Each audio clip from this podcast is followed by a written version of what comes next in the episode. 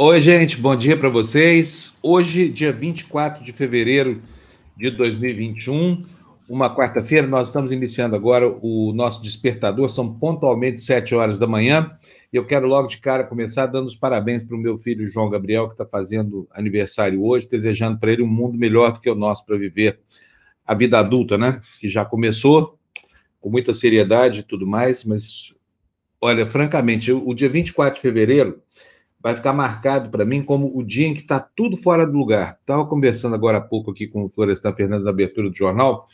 Desde que eu comecei aqui o Despertador, em que a gente lê todos os jornais de manhã para vocês, essa coisa toda, faz uma leitura crítica, eu nunca vi um dia em que tanta coisa estivesse fora do lugar no Brasil, sabe?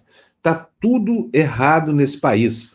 Olha só, nós estamos nos aproximando muito rapidamente da situação da Colômbia dos anos 80, Colômbia dos cartéis de drogas, essa coisa toda. O Brasil está sendo entregue de presente para os criminosos organizados. A gente vê as manchetes dos jornais hoje, o que, que nós estamos vendo?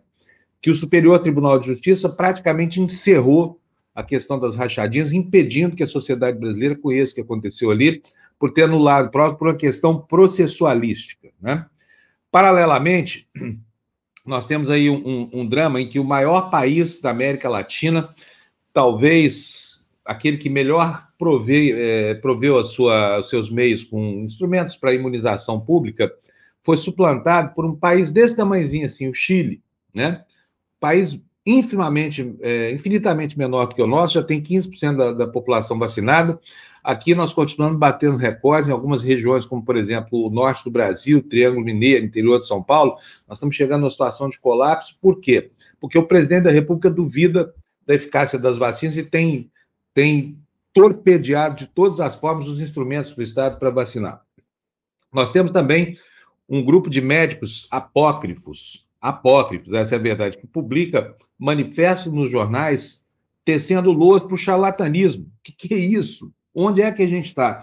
E mais ainda, nós temos um, um congresso é, que foi suplantado por uma decisão da Justiça Estadual do Rio de Janeiro para afastar uma criminosa que todas as provas apontam no sentido de que ela executou o marido, com auxílio dos filhos, essa coisa toda, Flor de Lis. O Congresso não teve coragem até ontem de instalar um processo no Conselho de Ética. Ontem, dia que a Justiça afasta essa, mal, faça essa malfeitora, aí o pessoal vai lá e instala rapidinho. Mas cadê o Conselho de Ética no ano passado? O ano transcorreu inteiro sem que o Congresso tivesse a coragem de armar o seu Conselho de Ética para julgar uma, uma, uma, criminosa tão evidente quanto essa aí. De modo que está tudo dominado no Brasil, e eu sinto muito aqui a, a, a, distopia a essa hora da manhã, mas eu quero lembrar aqui uma frase de, de Rui Barbosa para vocês. Fernando, por favor, coloca para mim o slide número 1. Um Tá aí, olha, essa frase do Rui Barbosa certamente você conhece, mas ela nunca caiu tão bem na nossa realidade quanto hoje. De tanto ver triunfar as nulidades, de tanto ver prosperar a desonra, de tanto ver crescer a injustiça, de tanto ver agigantarem-se os poderes nas mãos dos maus, o homem chega a desanimar-se da virtude, a rir-se da honra e a ter vergonha de ser honesto. Pois é exatamente isso que está acontecendo no Brasil dos nossos dias, sabe?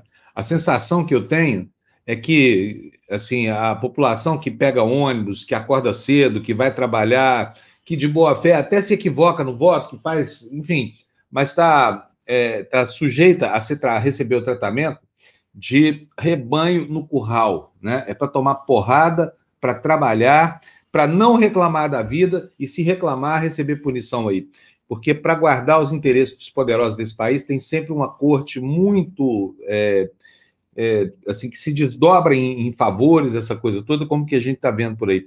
Não apurar os crimes imputados ao Flávio Bolsonaro é ruim para todo mundo. Pode até ser bom para a família Bolsonaro, mas para o país isso no futuro vai gerar consequências horrorosas. E olha, não para por aqui. Tem muita coisa pior por aí. Dito isso, bom dia de novo para vocês, né? Desculpa aqui o desabafo.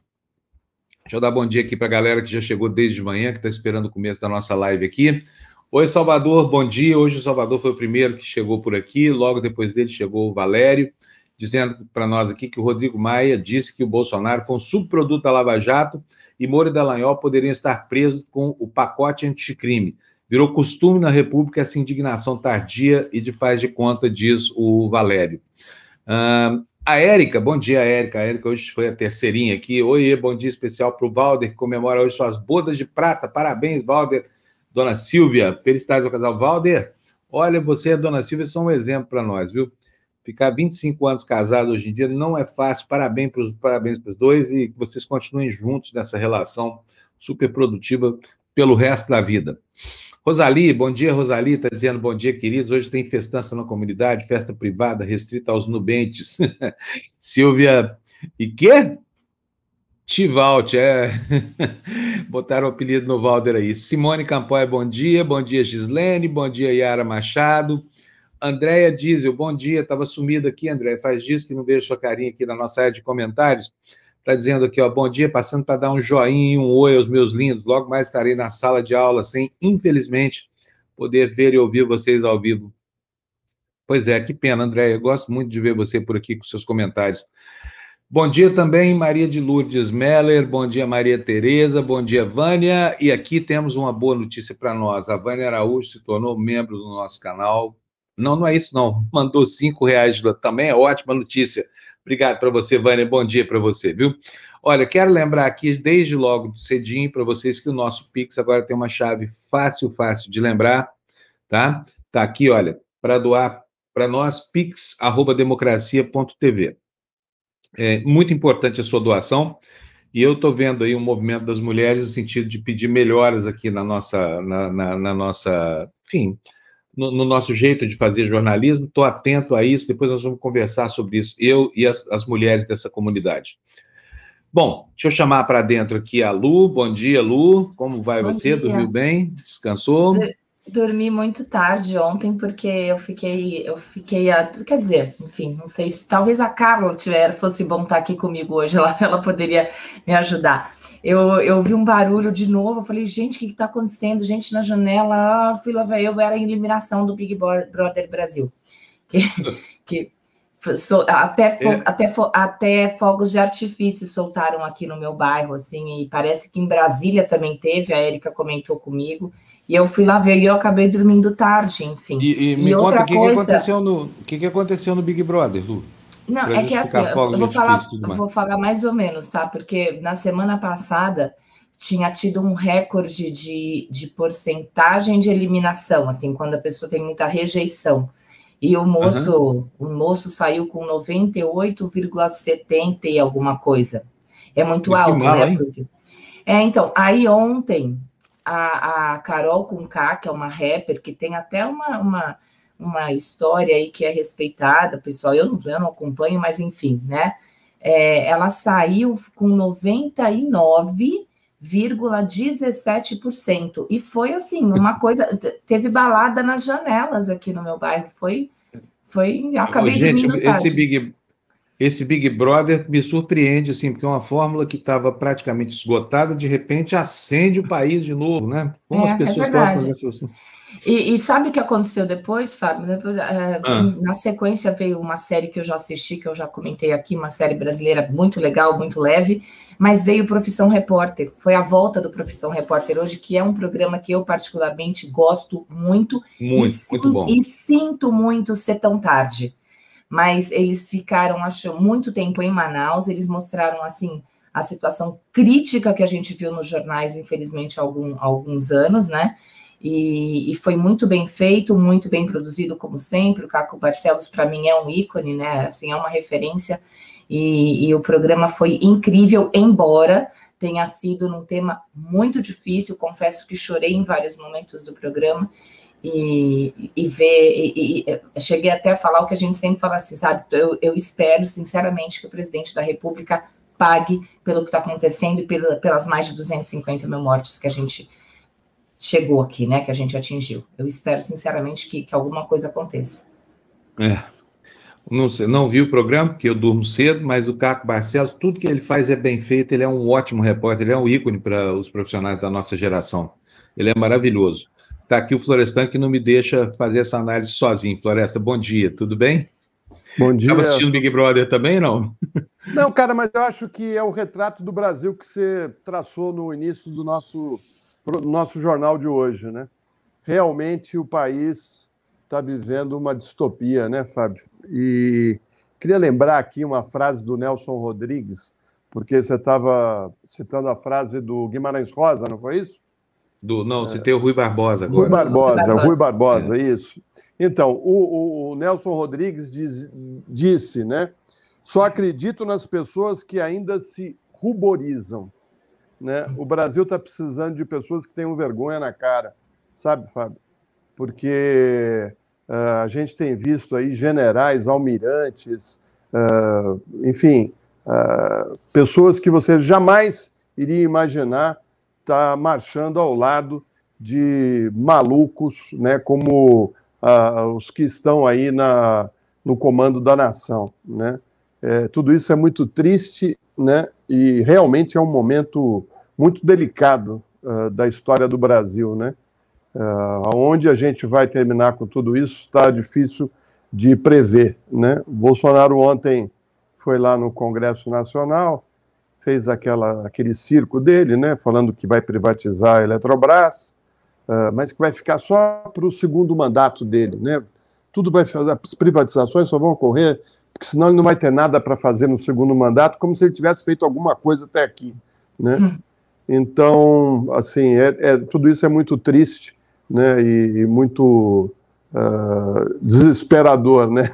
Eu, quando conversei com você agora de manhã, vi que você estava transtornado com tantas notícias uh, sem, sem menor cabimento, né? Como é, como é que pode né, encerrarem né? Depois do, do Flávio Bolsonaro esconder o Queiroz, o advogado do Flávio Bolsonaro escondeu o cara. Depois a gente vê todos os depósitos que foram feitos em dinheiro na conta do, do, do, Bolsonaro, as contas sendo pagas pelo Queiroz, depois da, da morte do principal suspeito, né, da, da, da, da... aliás, foi executado, né, o sujeito que, é, o Adriano, né, que era ligado à, à, à morte da Marielle, né, então, assim, é tudo, é tudo muito estranho, viu, Fábio? E eu não sei realmente o que, que a gente pode esperar do Brasil, né, se uh, as pessoas que ainda tiverem um pouco de lucidez não tomarem uma atitude mais enérgica. Né? Espero que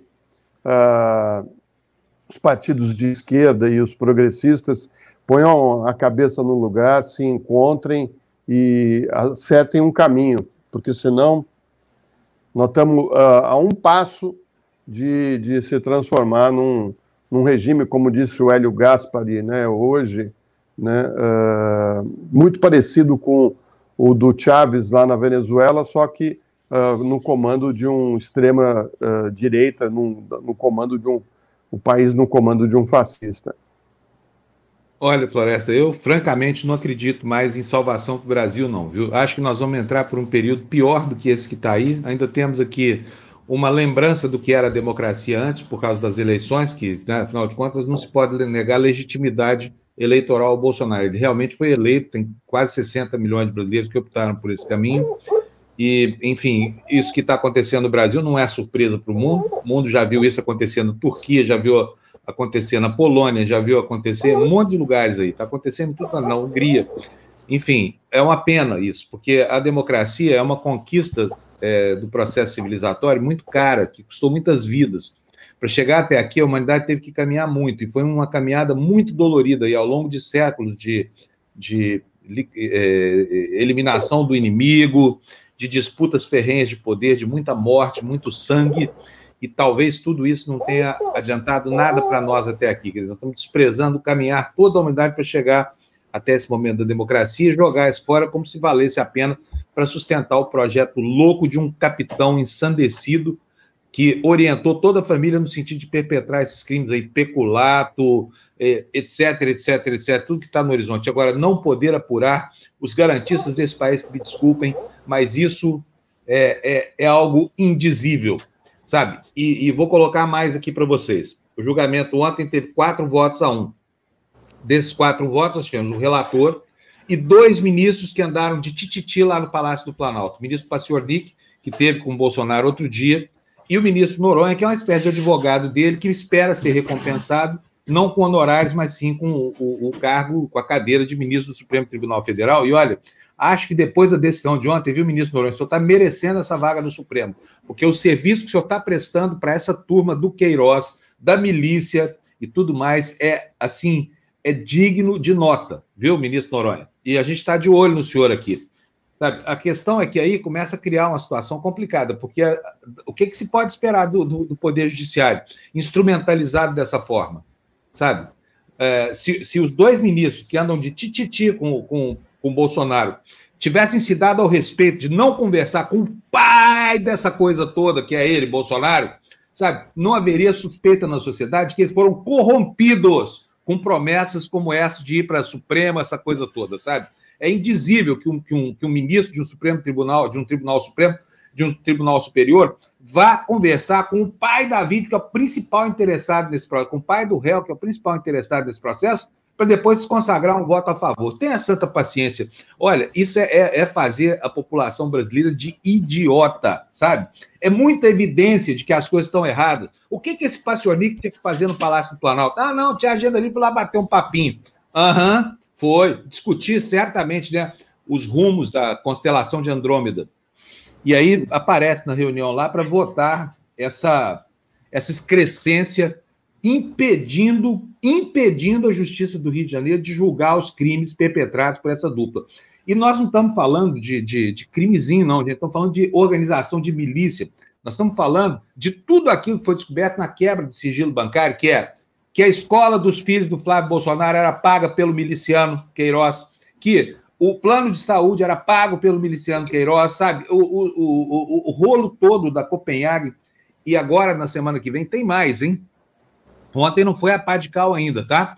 Ontem foi só o atestado de óbito dessa investigação toda.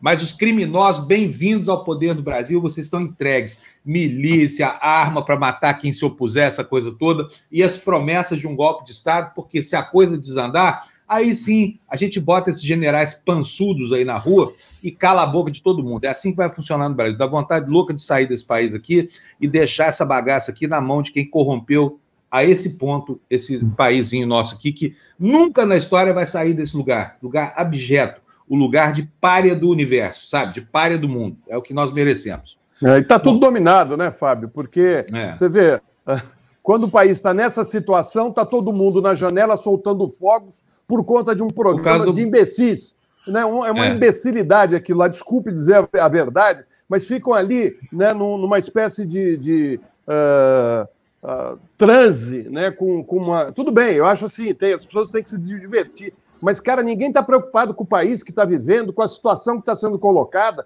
com, com a, a verba para a educação sendo uh, delapidada. Né? Os caras vão, vão fazer no Congresso um, um, uma ação que vai tirar recursos da saúde e da educação, está todo mundo calado, soltando fogos por causa do Big Brother. Gente do céu, o que está acontecendo com esse país? Né?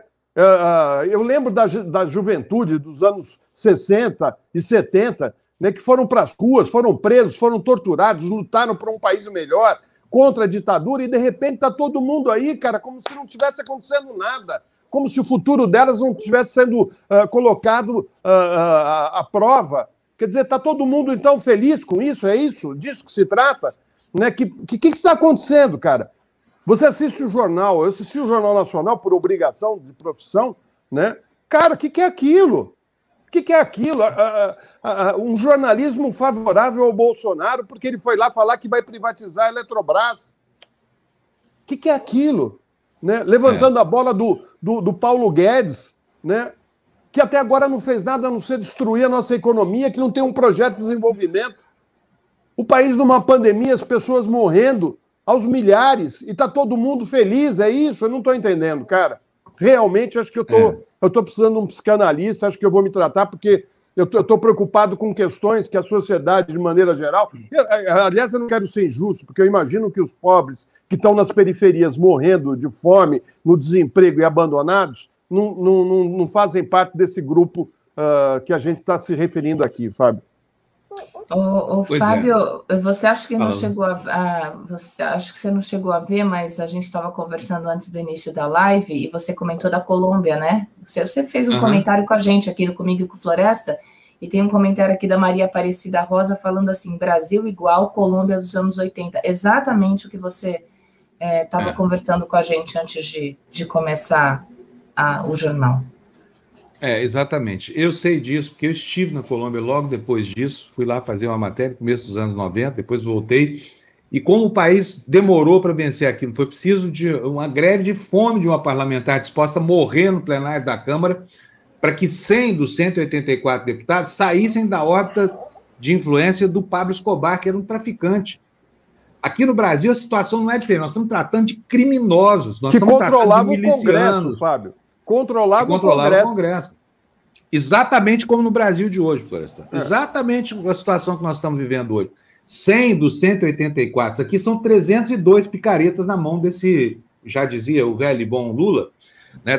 mas são mais de 300 picaretas, são 302 na mão desse povo aí, dispostos a votar em qualquer coisa por grana, ó, emenda, essa coisa toda, porque isso acaba constituindo patrimônio pessoal dos parlamentares. Eu não sei como é que faz, eu acho que não vai dar certo nunca, sabe, gente? Infelizmente é isso aí. Vamos ver por que, que a distopia chegou a esse ponto. Olha, e o Florestan tem razão no que ele fala, hein? O programa para imbecis que agora começa a fazer barulho a ponto de não permitir que as pessoas durmam, como aconteceu com a Lua essa noite lá. Estava descansando, de repente o foguetório todo perde o sono, fica vendo televisão até de madrugada para poder dormir de novo. Mas, mas tem um lado bom, né? Tem, tem sempre o lado bom, porque eu consegui assistir o Profissão Repórter depois que é. foi indo, hein? Aí eu acabei assistindo o programa do Caco, que infelizmente é, é muito tarde, né? É um dos melhores programas para mim. É super tarde. Tem certeza que o programa valeu a pena e tenho certeza também que 90% dos imbecis que estavam lá vibrando com o Big Brother, com a Carol Conká e suas idiosincrasias, essa coisa toda, não viram Profissão Repórter ontem. Pois é. Pois Ficaram é. no lixo do Big Brother, né? Ah, porque daí foi, que, foi o que você falou, foi uma emenda. Eu vi jornal, eu já tinha visto o Jornal Nacional, mas aí foi indo, indo, começou o Jornal da Globo, você vai, né? Assim, você já, é. já tá na onda. Bom, eu felizmente estou velhinho, paro no Jornal Nacional e deixo o, restante para o dia seguinte. Vamos colocar as capas dos jornais para a gente saber qual é o babado aí, o que está acontecendo no país, gente. E desculpa assim pelo tom de desabafo, viu? Mas realmente a coisa está feia aqui no Brasil. Olha, está aí na Folha de São Paulo, o motivo maior dessa distopia toda está estampado na manchete, STJ anula a quebra de sigilo em vitória para Flávio Bolsonaro, é a manchete de todos os jornais hoje é, mas você está vendo aí na Folha de São Paulo. E outros destaques da Folha estão aí ao lado. Uma entrevista com o Dimas Cova, que é o diretor do Instituto Butantan. Ontem foi aniversário do Butantan, 120 anos, né? E aí esse, essa instituição tão importante está tá dizendo por, por meio do seu presidente como é que é a luta para manter, enfim, a pesquisa científica, essa coisa toda. Embaixo de, dessa, desse destaque, anúncio em jornais defende terapia não comprovada. Vamos por que, que a gente não começa a trocar as palavras para as pessoas não entenderem? Não é que não é comprovada, é que é comprovado que não faz bem. É, é comprovado, não é não comprovado, está comprovado que não faz efeito. Até pela manifestação dos seus próprios fabricantes. Ivermectina, por exemplo, entendeu? Que é um medicamento. É, aliás, pra, a manchete pra, pra devia ser uh, um, um tratamento que pode provocar morte. Pode é. provocar morte, exatamente. O fabricante alerta, a Roche, fabricante desse negócio, alerta para isso. Não é, quem está falando não é ah, um instituto, não. O fabricante falou: olha, não há evidência nenhuma de que isso faz bem para paciente Covid. Imagina se o dono do remédio, com todo interesse comercial que isso desperta, tivesse uma evidência mínima sequer de que a ivermectina é capaz de curar ou, ou, ou atrasar, ou amenizar, ou mitigar sintomas da, da, da, da, da Covid, né? Você acha que ele falaria isso contra, contra a sua própria conveniência? Bom, mas não adianta. Eu, outro dia mesmo, recebi da minha família, nos grupos de WhatsApp, mais uma manifestação. Olha, é o seguinte, é, não, a Covid está muito difícil, né? por via das dúvidas, vai tomando aí a ivermectina e a cloroquina, porque não faz mal nenhum. Mentira! Faz mal duas vezes. Faz mal porque a pessoa fica com a sensação falsa de que está imunizada, o que não é verdade, porque esse remédio serve para nada, nada, nada, igual tomar água ou não tomar nada, tá? E, e ainda por cima fazem mal para a saúde. A cloroquina pode matar o sujeito do coração porque provoca arritmias e a ivermectina porque provoca hepatotoxicidade já levou transplante de fígado de pacientes que abusaram dessa droga, tá? E, bom, vamos lá, vamos continuar aqui, Fernando, põe para a gente as manchetes aí. Uh, registro definitivo de fármaco, da Pfizer, é aprovado, está em manchete central na parte superior da Folha de São Paulo. Depois, cientistas temem que repique, temem repique britânico até com vacina. Embaixo disso, para especialistas, imunidade de rebanho está longe, outro destaque da Folha de São Paulo. E lá em cima, olha aí, Florestal, você que gosta dessa conta, militares chefiaram um terço das estatais da União. Último destaque da Folha de São Paulo. São 15, caem... são 15 estatais, Fábio. 15 estatais é. na mão de oficiais das Forças Armadas. Na mão dos Depois diz que as Forças Armadas não tem nada a ver. Óbvio que tem. Esse é um governo das Forças Armadas. O incrível é que os caras têm tantos oficiais generais tão inteligentes, pegaram um capitão burro pra caramba para ser o cavalo de Troia dessa, dessa volta ao poder. O que, né, o que nivela eles por baixo, né, Fábio? Nivela por baixo. Os generais brasileiros merecem bater continência para esse tenentão chamado Jair Bolsonaro aí. Traz as manchetes para cá, Fernando. Deixa eu ver esse último destaque da Folha de São Paulo. É uma matéria sobre uh, o, o, número de acidentes que caiu na, na capital de São Paulo, mas não caiu entre os motoqueiros, por quê? Provavelmente por causa do aumento da procura por serviços de entrega, né? serviço de delivery. Vamos para o próximo jornal, Fernando, por favor. Está aí, Jornal Estado de São Paulo. Mais uma vez essa manchete incômoda. Isso, na nossa história, vai custar caro para quem patrocinou esse espetáculo aí de, de impunidade para os delfins, né? Os delfins, os filhos do presidente. STJ invalida quebra de sigilo e esvazia denúncia contra Flávio. Daqui a pouco o STJ vai mandar uma carta de congratulações, né, para o Flávio Bolsonaro. Outros destaques do Estadão. O governo leva ao Congresso MP de venda da Eletrobras. Anvisa concede aval à vacina da Pfizer, ainda em negociação. Não é que está ainda em negociação. A vacina da Pfizer que o Brasil não tem porque não quis comprar, porque rejeitou, né?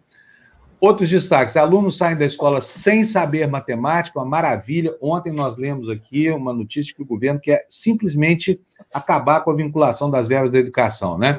E o último destaque que a gente separou aqui para vocês: no Estadão, o Estado planeja lockdown noturno. Diante do pico internacional da pandemia, o governo estadual pretende adotar uma quarentena rígida em todos os municípios. É, o Dória é cara corajoso, né, Floresta e Lu? Ele quer fazer quarentena quando está todo mundo dormindo. Que aí é mais suave, né? O pessoal não sente, né, governador? Que patifaria, hein? Fala sério, hein, mano? Quarentena quando está todo mundo dormindo. É demais. Bom, Vamos lá, mais. Gostou, Floresta? Mas não é demais? É um cinismo.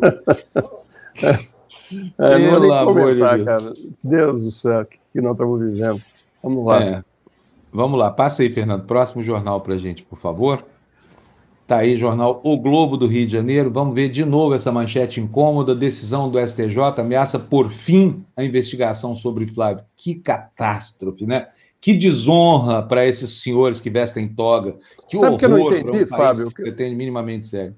Fala, o que eu não entendi foi o seguinte: o Bolsonaro não dá uma entrevista para o Jornal Nacional e para a Globo. Aliás, para ninguém. Né? Ele não dá entrevista. O filho não, dele. Ele, odeia, é, ele quer acabar é, com os jornais. O filho dele, esse Flávio, nunca deu uma entrevista. Nunca. Né? É, qualquer coisa que ele está enrolado, que tinha que repercutir com ele, é, não tem nada a dizer, não, não, não respondeu. Não... Mas ontem estava lá no Jornal Nacional o Flávio Bolsonaro se colocando de vítima ao lado daquele advogado que escondeu o Queiroz na chácara dele no interior de São Paulo. Né? Os dois com aquela cara de anjo e ele dizendo: Olha, sofri muito, mas finalmente uh, reconheceram que eu não cometi nenhum crime. Olha, foi duro. Foi duro ver a Globo pagando esse, esse mico. Tá certo? O, o mínimo que ela devia ter feito era falado assim: olha, ele disse isso. Né? Agora, colocar aquela cena dele, né? uma enganação, né? Assim, uh, ainda quase chorando, sabe? Coitado, eu fui muito perseguido. Né? Só ganhou mais de 6 milhões né, de dinheiro público, mas está tudo certo. Pois é. Gente, recomendo a vocês firmemente que leiam Bernardo Melo Franco hoje no Jornal Globo. Não vou ler aqui, porque ele escreveu, o jornal tem todo o direito de colher os louros dos direitos autorais, essa coisa toda, mas estou recomendando fortemente a vocês. Vocês vão entender o, o, passo a passo desse processo de construção dessa realidade distópica a qual a gente está se referindo aqui, graças às manchetes dos jornais. Fernando, põe para a gente, por favor, na, na capa, na, na, na tela, por favor. Então já lemos aí a manchete principal do Globo, é a mesma dos outros dois jornais, né? A decisão do STJ ameaça por fim a investigação sobre Flávio, e outros destaques são esses aí que você está vendo no centro da página. Câmara e Supremo abrem caminho para a compra de vacinas E ainda em cima, Paz diz que Rio volta a vacinar idosos amanhã, né? Essa foi a primeira capital brasileira a parar, amanhã volta a vacinar.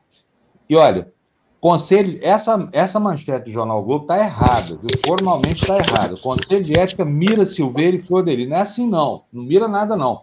Estão tentando dar uma coxambrada lá na situação de ambos, tá?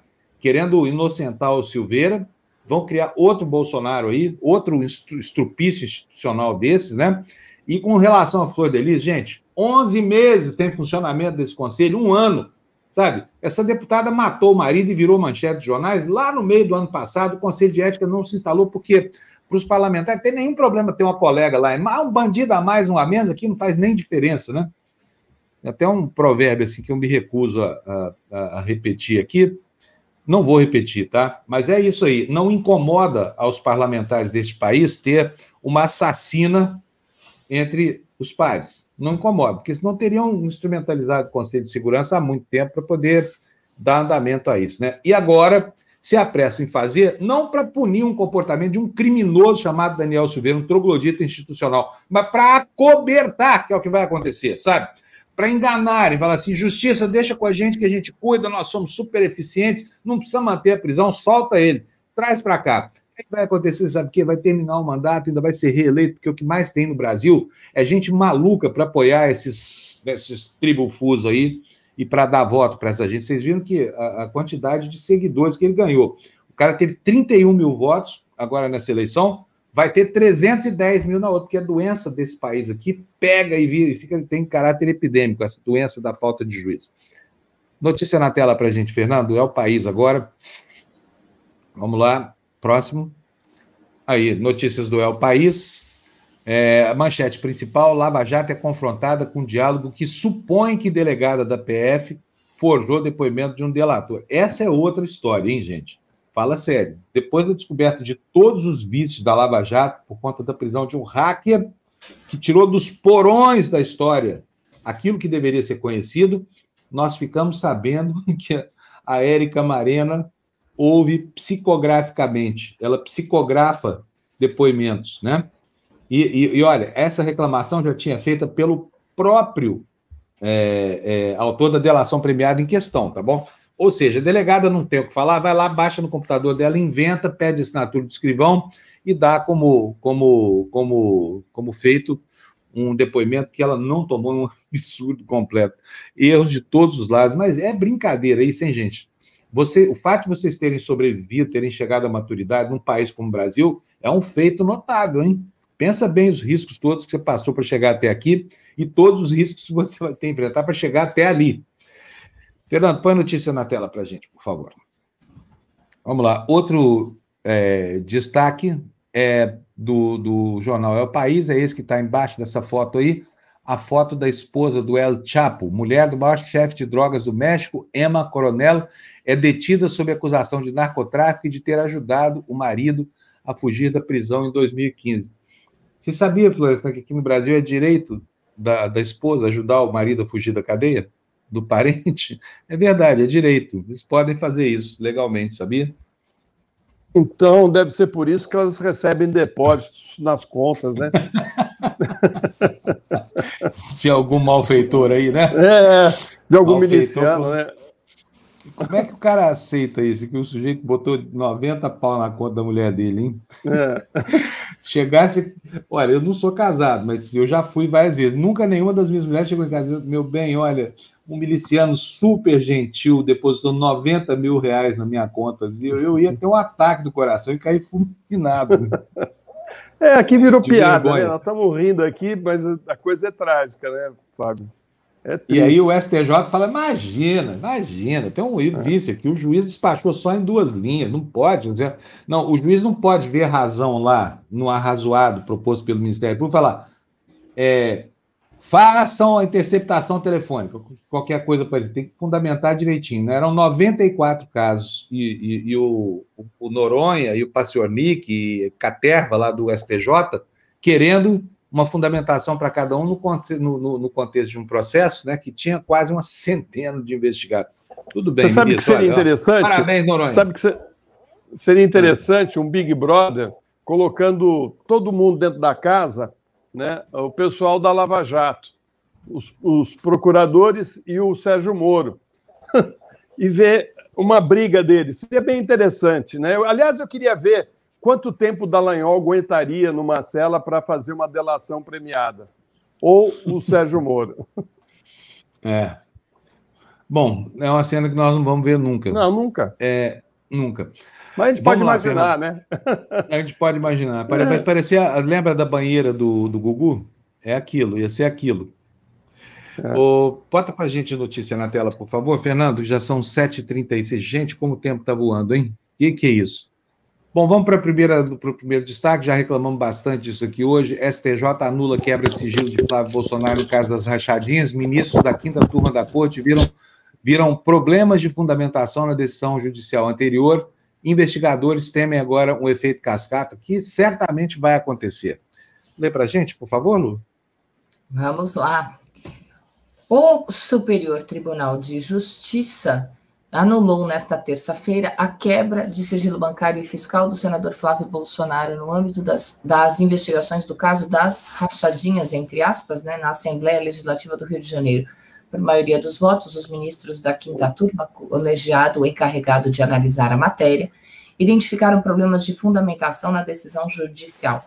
O filho mais velho do presidente Jair Bolsonaro é acusado de liderar um esquema de rachadinha em seu antigo gabinete na Assembleia Legislativa, levado a cabo por meio de 12 funcionários fantasmas entre 2007 e 2018, período em que exerceu o mandato de deputado estadual. Flávio foi denunciado em novembro de 2020 pela promotoria fluminense sob acusação dos crimes de peculato, lavagem de dinheiro e organização criminosa. Ele nega. Bom, ontem nós tivemos aqui entre nós no, no Tertúlia o advogado Joaquim Falcão. Foi uma ótima entrevista. Joaquim Falcão mantém uma polêmica aí na, nas redes, uma discussão jurídica que eu acho muito prolífica, com o Lenny Streck, Companhia Limitada, com outros garantistas. Ele ele diz, Floresta, que é, é fiar-se ao, ao excesso do devido processo legal é processualismo. Vendo o caso do Flávio Bolsonaro, eu tendo a concordar com ele. Eu quero hoje ouvir a posição dos meus amigos garantistas aqui, porque eu acho que tem uma hora, sabe, em que a, a, o, o, mérito do caso deveria pesar mais do que certos vícios processuais, ainda que eles existam. Porque é o seguinte: se você pegar uma peça que tem lá duas mil, três mil páginas, essa coisa toda, certamente passando um pente, um pente fino por ele, você vai encontrar algum motivo que justifique a suspeição sobre toda a peça. Foi exatamente o que aconteceu ontem no STJ. Quer dizer, não importa o tamanho do crime que está por trás, o que importa é que não, mas o juiz fez só duas linhas, né? É, eu vou colocar aqui um trechinho, quero, quero saber primeiro do Floresta se ele quer comentar essa, essa notícia do STJ, que a gente já falou tanto. Quer falar mais alguma coisa, Florestão? Quer, vamos tocar? Então, eu vou colocar aqui o Joaquim Falcão, o professor Joaquim Falcão é uma, é uma pessoa polêmica, foi. É, enfim, ele teve posições muito importantes lá dentro da Rede Globo, e ontem eu perguntei para ele por quê. Na conversa, nas conversas indiscretas lá do Deltan, o Deltan comenta sobre um jantar que aconteceu em 2015 na casa do, do professor Joaquim Falcão, que seria o homem que teria tecido o acordo entre Moro, a Lava Jato e a, é, esse acordo entre a Globo e, e Moro parece que perdura até hoje, pelo que a gente tem visto aí nas edições seguidas, especialmente nos últimos dias no Jornal Nacional, né? O Joaquim Falcão confirmou o jantar e contou para a gente como é que foi que aconteceu e por que, que foi se deu. Vamos, vamos ouvir Joaquim Falcão. A minha casa, que você está vendo aí no fundo, não é? Ela já recebeu aqui todas as pessoas que você não vai imaginar além de Roberto Marinho, Deltan, etc. e tal, porque um são pessoas que eu respeito e são pessoas que me dão, é que têm uma importância para o Brasil. Talvez um mês depois de ter recebido Deltan, eu tenha recebido aqui o, o, o Flávio Dino, a quem eu admiro muito, e que é e que digo já, hein, meu candidato a presidente ou a vice-presidente, ou lá o que seja, porque ele é de uma excelência absoluta. Então é o seguinte: recebi pessoas aqui, recebo, não tem que dar satisfação a ninguém. Isso não é fato político que se dê importância a não ser que as pessoas estejam com outras ideias. Continuarei a receber pluralisticamente, de preferência nordestinamente. Ok, não, não, nada contra receber ninguém, não. Agora, é porque é, essas críticas, como é que o senhor entende é, quando elas. Quando elas porque a, aquela. dessa reunião que o senhor está falando, e eu não estou cobrando absolutamente quem que o senhor recebe na sua casa, não é a nossa competência, nós não queremos fazer isso também, não. Mas ali foi, é, pelo que está transcrito nos diálogos lá recuperados pela Natal da Vaza Jato, é, ficou acertado que a Globo apoiaria, passaria a apoiar a campanha das 10 medidas contra a corrupção. Agora, eu queria saber do senhor o seguinte: a, a, Globo se comprometeu nessa reunião, se é que o senhor pode falar, se não puder também não tem problema, mas se comprometeu de alguma forma a dar publicidade, como disse o Dallagnol, às ações da Lava Jato? Não. Ouviu bem. É, eu, eu nunca vi nenhuma. É, é, você que é especialista de comunicação, um grande nome, é, você acha plausível que, é, que, essa, que um jornalista hoje se comprometa, aqueles que são sérios, que se comprometa em algo que dessa natureza? Não, ele pode ter. Ele falou e pode ter saído com a sensação do que deu o recado dele, mas mais do que isso. E não, não, não. Agora, é, o, eu também não sei exatamente. Você está tratando de uma versão, você está dando veracidade à interpretação de uma versão que não está gravada, né? É, não, eu tô, estou tô reproduzindo aqui o que veio no, no, no, na documentação oficial, quer dizer, documentação eu, oficiosa, eu sei, vamos mas, dizer assim. Mas, é. mas, mas não o que a gente conversou no almoço. É, ah, é, sim, sim. É, estamos é, dando a versão do Dallagnol. Você vai ao almoço, você sai com uma interpretação e o outro sai com outra. Entendi. Você, claro, está dando a visão assina, do Dallagnol. Você assina um contrato jurídico, registra, etc, etc e tal, e o advogado está tá com uma ideia da cláusula A, diferente do que o advogado tal está com a é, interpretação da cláusula B. Pois é, está aí Joaquim Falcão explicando esse, essa passagem controvertida que leva a um debate público sobre a Lava Jato, sobre, enfim, acordo de Globo com Lava Jato, essa coisa toda. Foi uma boa entrevista, viu, Florestan? Foi bom ter entrevistado o professor Joaquim Falcão, principalmente saber dele que ele tem um voto progressista, né? Vai votar no uhum. candidato progressista, já está antecipando aí. Tomara que isso contamine a Globo também, porque existe uma grande diferença entre Flávio Dino e Sérgio Moro, né?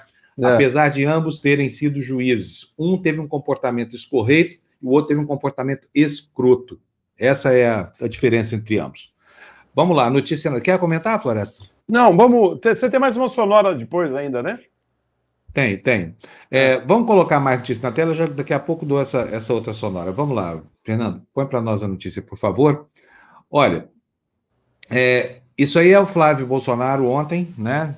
Aliviado, com certeza, deve ter comemorado muito ontem o, o resultado, porque está um passo de ser tornado impune, né? Por essa, por essa série de. Apesar de todas as evidências, hein? Olha, senador se diz satisfeito após dois anos de massacre. Lu, com você, esse massacre aí para a gente entender. Tá sem áudio, Lu, tá sem áudio. Tá sem áudio.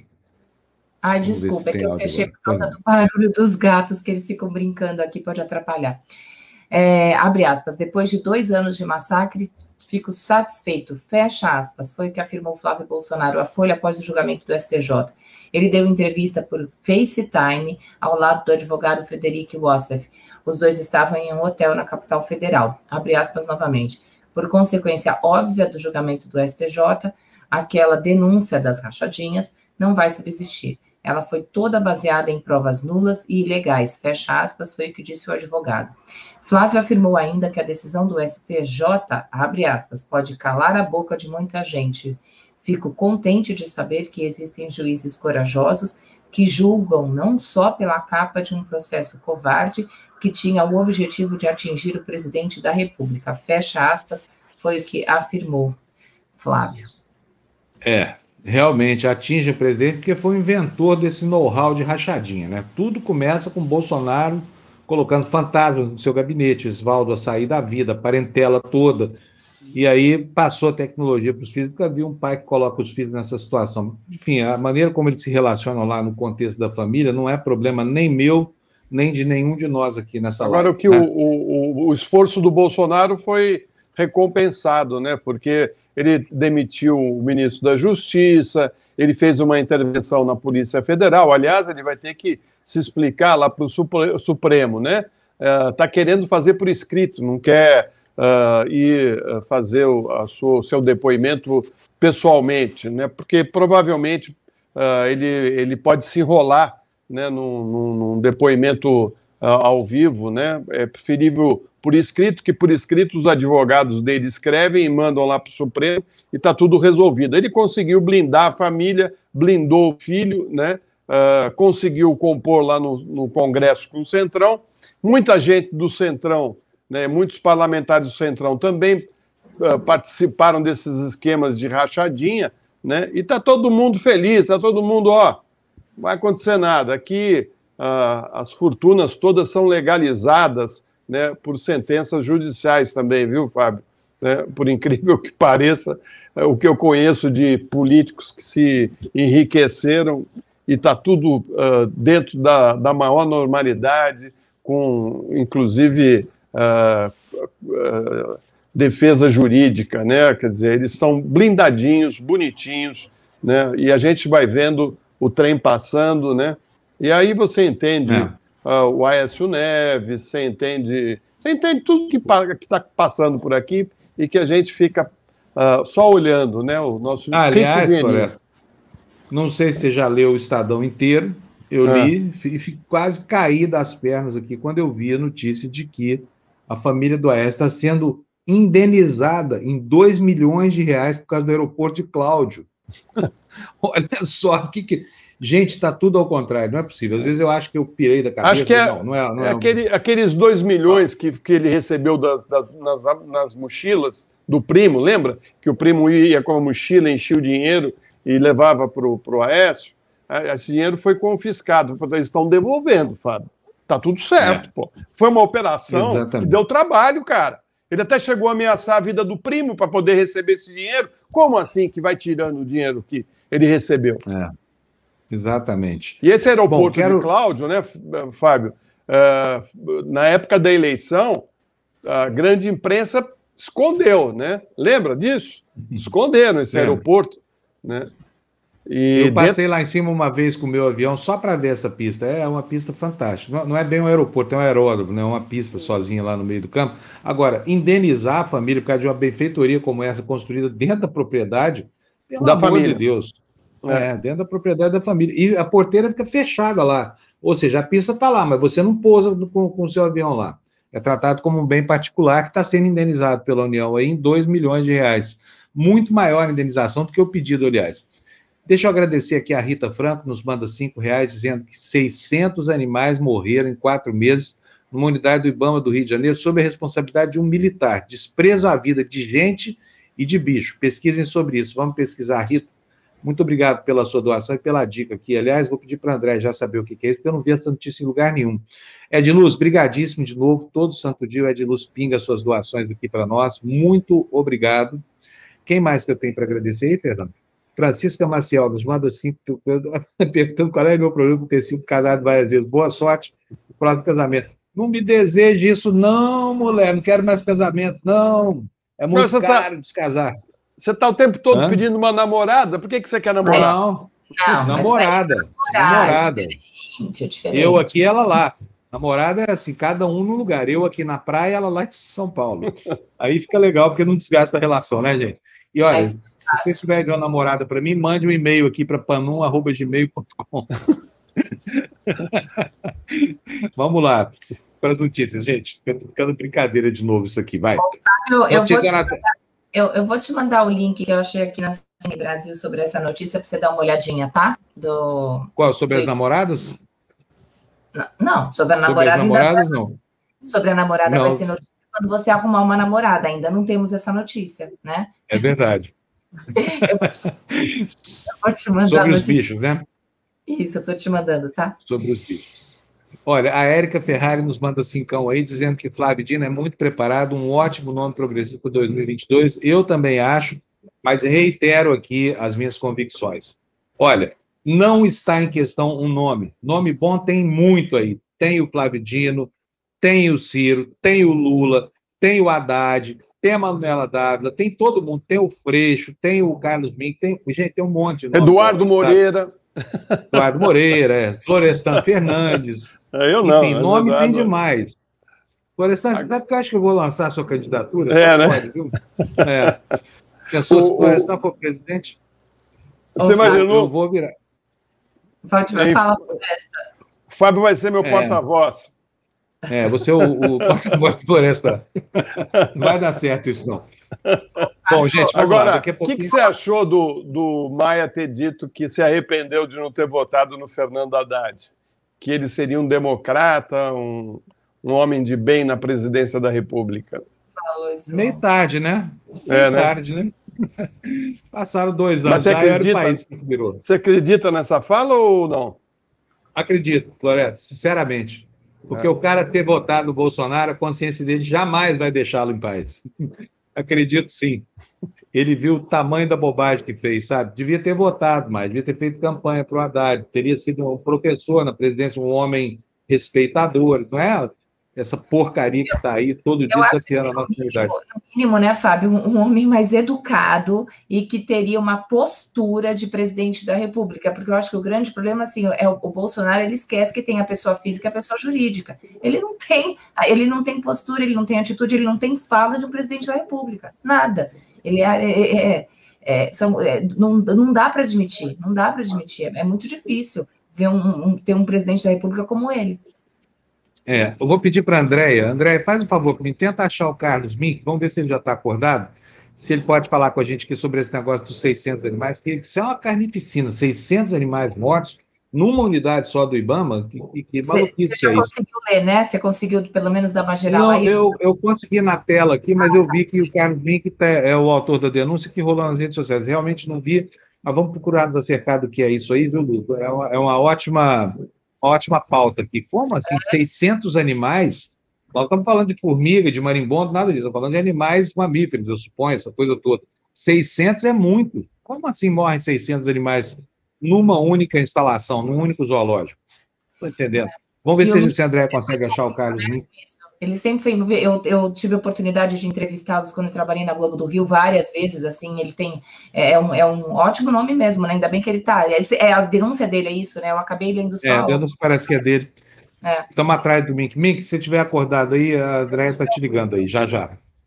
é, vamos lá, então, gente. Seguir com o noticiário. Tem mais algum agradecimento para fazer, Fernando? Não, né? Tem, tem, tá, Fábio? Mas aí, se você quiser, depois da notícia, tem alguns que então, a gente, a gente... não Vamos depois da notícia, então. Olha, a notícia está aí. Conselho de. Gente, olha, eu estou falando que está tudo errado. O cara assaca contra o Estado, o cara denigre. Eu não posso usar essa palavra, desculpa, eu vou retirar aqui. Me perdoe por ter usado uma palavra que eu não deveria ter usado. Denigre não existe no meu dicionário mais, não sei porque de vez em quando o cérebro da gente traz essa, esses cacos assim, de racismo de volta. Vai lá. Detrata, né? O, o, ao invés de denigre, use detrata. É mais difícil, é uma palavra menos usada, mas ela, enfim, resolve bem o problema. É, detrata o poder judiciário, né? rifa a instituição e está tudo certo. Põe a notícia para a gente, Fernando. Cadê a notícia na tela? Então tá aí, olha, pena mais branda para esse monstrengo chamado Daniel Silveira. Colegiado de Ética da Câmara instaura processo. Dos 21 titulares consultados, só três defenderam abertamente a cassação do deputado. Estamos bem, hein, Lu? Está cada dia mais difícil. Vamos lá. Integrantes do Conselho de Ética da Câmara discutem aplicar uma punição branda ou até mesmo livrar o deputado Daniel Silveira de qualquer censura após os ataques a ministros do Supremo Tribunal Federal e apologia à ditadura militar, embora o colegiado tenha instaurado ontem um processo que pode levar à sua cassação. Dos 21 titulares do Conselho consultados pelo Estadão, apenas três defenderam abertamente a punição a Silveira. A maioria não quis antecipar como vai votar. Silveira completa hoje nove dias de prisão, determinada pelo ministro do STF, Alexandre de Moraes, e confirmada pelos plenários da Corte e da Câmara. Além de abrir processo contra Silveira, o Conselho de Ética também instaurou o procedimento para analisar as denúncias que pesam sobre a deputada Flor de Lis, acusada de ser a mandante do assassinato do marido, o pastor Anderson do Carmo. Ela foi afastada do mandato ontem por decisão da segunda Câmara Criminal do Tribunal de Justiça do Rio. Tá aí. Ele... Tá sem áudio, Fábio. Opa, desculpa. Estou falando que 11 meses sem funcionar esse conselho está sendo instaurado agora. Por quê? Porque a Justiça do Rio mandou a Câmara afastar essa mulher do mandato, tá? Não foi obra da Câmara dos Deputados, não foi obra da vontade do parlamento que não se incomoda com a presença de uma criminosa, de uma assassina entre os colegas. O, os caras são tão sem juízo lá em Brasília que não sabem o risco que estão correndo ao lado dessa criminosa, dessa Flor de Lis, porque são tantos indícios concretos, no sentido de que ela mandou executar o pobre coitado do marido dela, que olha, eu vou te falar, não vou nem entrar em detalhes moralistas da história, porque não interessa no Del caso. O que interessa é que essa bandida mandou matar o marido, ou matou pessoalmente, a gente não sabe direito, e os deputados desse país acham que está tudo bem conviver com ela ali, ó. Tranquilo, imagina, só uma assassina, né? O que, é um crime de assassinato aqui no, no colegiado como esse? Não é nada. Fala, Floresta. É, é, é, é, duro, né, Fábio? E o pior é que eles vão enrolar, né? Você sabe, eles vão esticar esse processo, aí a pauta muda, a discussão é outra, né? Você vê que ah, os fatos vão acontecendo no Brasil do bolsonarismo com uma rapidez que você nem consegue falar de um assunto, já vem um outro, já vem um outro, já vem um outro. Quando você vai ver, já ah, as coisas vão passando e a boiada vai passando, né? Então, um dia ele troca o presidente da Petrobras, diz que uh, não aceita o aumento do combustível, no outro dia ele fala que vai privatizar a Eletrobras, no outro dia o, ele faz alguma coisa com, com uh, para proteger o filho, aí o filho escapa da, da, das garras da justiça, enfim, aí vai indo, aí vem esse, esse, esse uh, uh, deputado né, que fez essa ação toda, né, falam, deve ter falado, ó, fica tranquilo, o tempo vai te deixar tranquilo aí na frente. Então, uh, pode ficar tranquilo que está tudo dominado, não vai acontecer nada. Vai ter, um, vai ter lá uma discussão lá no Conselho de Ética, mas você sai na boa disso aí. E como você disse, Fábio, é capaz de ainda ter 200 mil votos por conta desse discurso de ódio dele.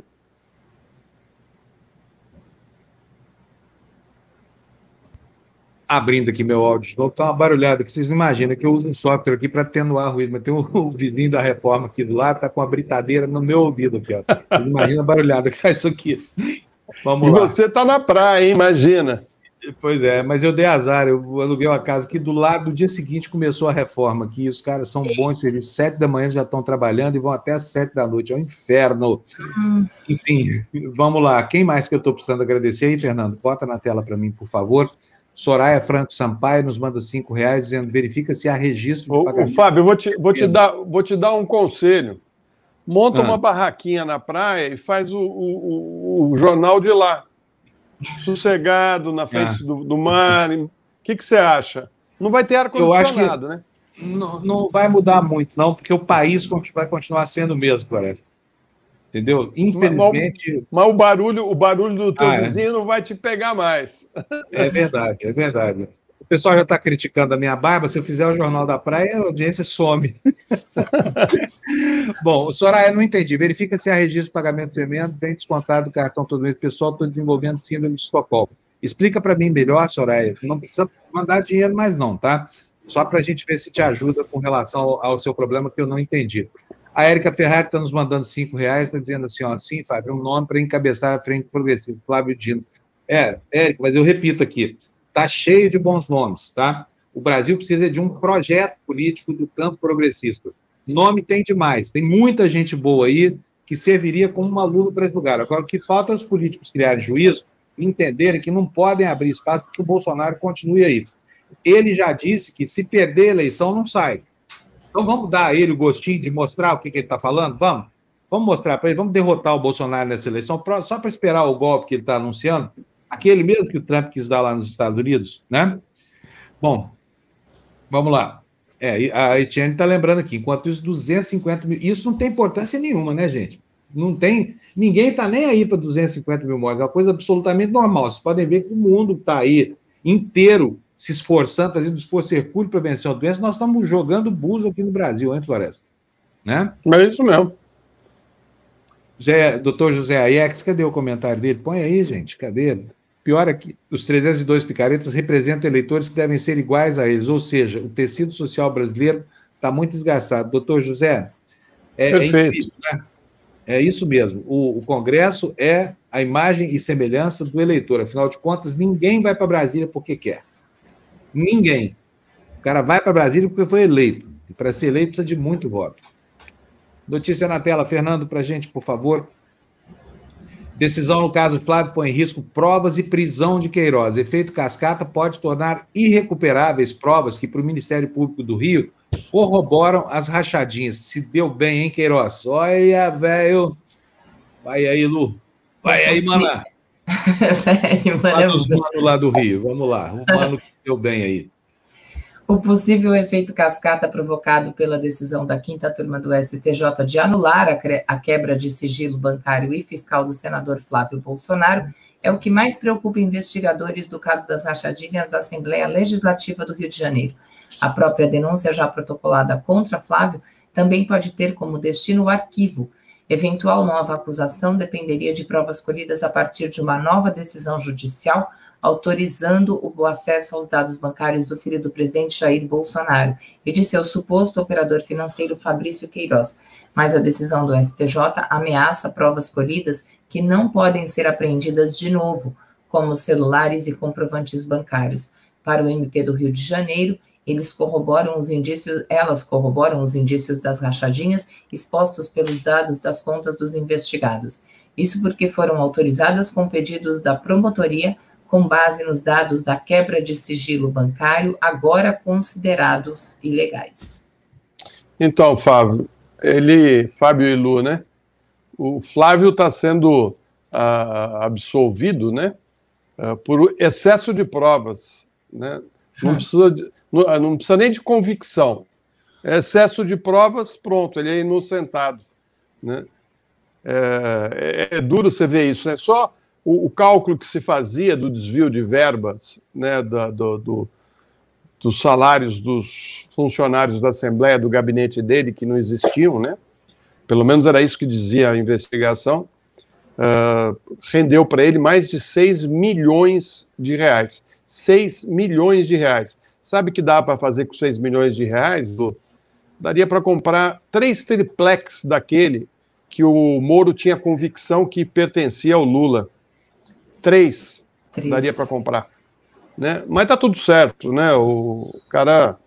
Uh, essas provas não valem nada mesmo, né? Olha, eu não estou defendendo Lula, não quero defender o Lula, não, não me sinto à vontade para defender ninguém, nem para acusar ninguém num processo que é direito penal do inimigo, tá? Um processo que foi constituído para o fim de condenar. Então, acho que, que com relação ao Lula, só se vai poder dizer que ele é inocente ou culpado e aqui lembra que tem a presunção de inocência, depois de passar por um julgamento justo. Antes disso, ninguém vai poder dizer nesse país que o Lula foi corrupto ou coisa parecida, porque o processo foi conduzido para isso.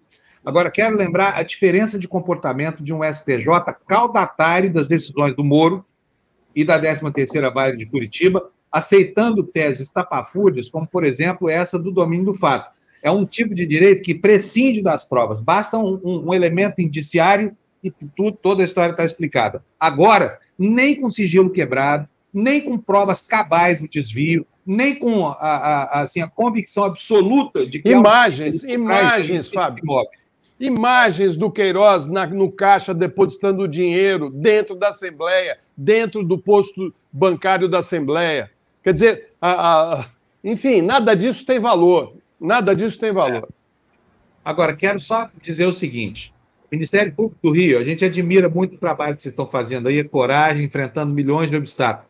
Mas custa fundamentar bem as peças de vocês?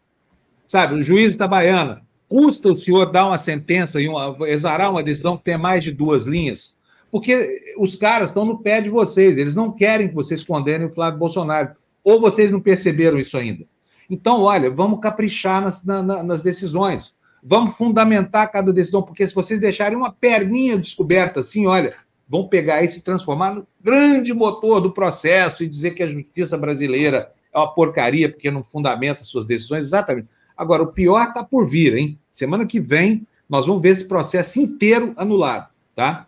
Inteiro, inteirinho. E ontem o, o, o, o juiz Noronha foi tão atrevido que ele declarou o voto num assunto que não estava em discussão, que o relator não tinha trazido ainda a baila no processo, deu uma confusão lá no, no julgamento, é um total desplante, assim, a vontade de mandar para o lixo essas acusações aí, para que esse ministro Noronha ganhe uma vaga lá de ministro supremo. Isso é um absurdo. Está ocorrendo a olhos vistos, gente. Está na praça pública. E as pessoas acham que é normal isso no Brasil. Sabe? É normal isso, se pleitear um emprego de, de, de ministro supremo, prestando favores abjetos para, enfim, diante de provas sobejas de que há um crime aí para ser apurado. E os criminosos não podem ser punidos porque são filhos de um, de presidente da República. Vai se danar esse país aqui, viu? Notícia para nós, Fernando. Põe na tela aí. A gente acha algo mais alentador para falar. Olha aí, ó. Chefe do Ministério Público do Rio vai controlar apurações como as de Carlos Bolsonaro e Maria. Quer dizer, o controle das ações é político, porque esse cargo é um cargo de nomeação política do governador do Rio de Janeiro. E vocês sabem quem é que governa o Rio de Janeiro. E sabem como é que foi o processo de escolha do vice-procurador. Lu, lê para a gente, por favor, a notícia. O novo Procurador-Geral de Justiça do Rio de Janeiro, Luciano Matos, decidiu controlar os desdobramentos de investigações sensíveis do Ministério Público, enquanto reformula a atuação dos grupos responsáveis por conduzi-las. Resolução do MP exige autorização expressa de Matos para qualquer nova demanda judicial dos grupos especializados, o que inclui pedidos de prisão e oferecimento de denúncias.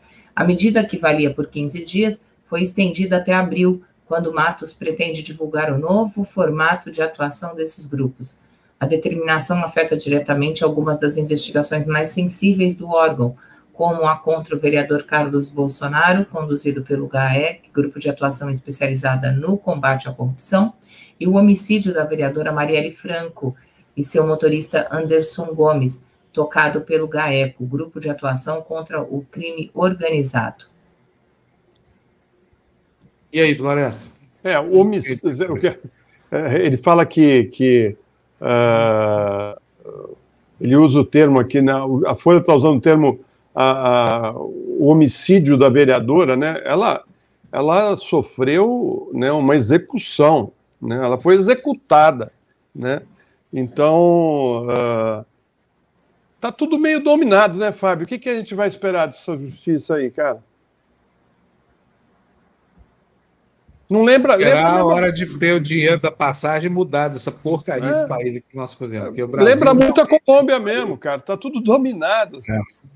Você, você acabou de, de, de, de, falar aí sobre a justiça do Rio de Janeiro, né? Uh, você fica passado de ver tudo isso. Quando você pega esses diálogos do Moro com o Dallagnol e com a Força Tarefa e tal, você fala, o que, que é isso? Onde nós vamos parar? Aonde o Brasil está, cara? Né? Então, aí você fica questionando que democracia que nós temos, né, Fábio? Que democracia que nós temos. É, o Brasil devagarzinho vai virando uma narco-república convencional, como a Colômbia já foi um dia e como a Venezuela é hoje, sabe? Com todos os vícios do processo político absolutamente manchado pela manipulação em benefício de quem está no poder. É um absurdo como as instituições brasileiras cederam a isso com essa facilidade não criar nenhum problema. De repente, nós temos aí milicianos comandando o Brasil e a justiça trabalhando para inocentar. É um absurdo. E aqui a crítica não é o poder, aqui a, a as pessoas que, compõem, que compõem esse poder, que têm sido usados sobejamente para impedir que o crime seja desvendado e seja punido no Brasil. Vamos para a próxima notícia, por favor, Fernando. Gente, eu vou colocar para vocês aqui. Quer ver só, Florestan? Volta aqui a hum. câmera para mim. Vou mudar aqui a configuração do meu microfone, só para vocês verem qual é o drama aqui. Olha só o que está acontecendo aqui. Eu fio de casa para ir. Quer ver só? Olha aqui, ó. esse aqui é o barulho que está acontecendo aqui do meu lado. Vocês estão entendendo o que, que é? O cara está com a brincadeira dentro do meu ouvido aqui, ó. É... Essa barulhada toda. E vou voltar aqui para o microfone atenuado. Agora vocês estão me ouvindo direitinho, né? É isso que está acontecendo aqui. Deve ter algum bolsonarista aqui do lado, só pode ser. Vamos lá, gente.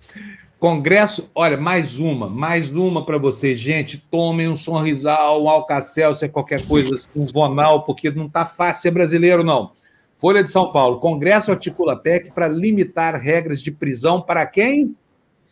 Deputados e senadores, né? Estão preocupadíssimos, porque o Daniel Silveira baixou o chilindró e tem outros centenas ali que têm pendências maiores do que essa estão apavorados com essa possibilidade que, que a Lu vai descrever para a gente nessa notícia da Folha de São Paulo. Vamos lá, Lu.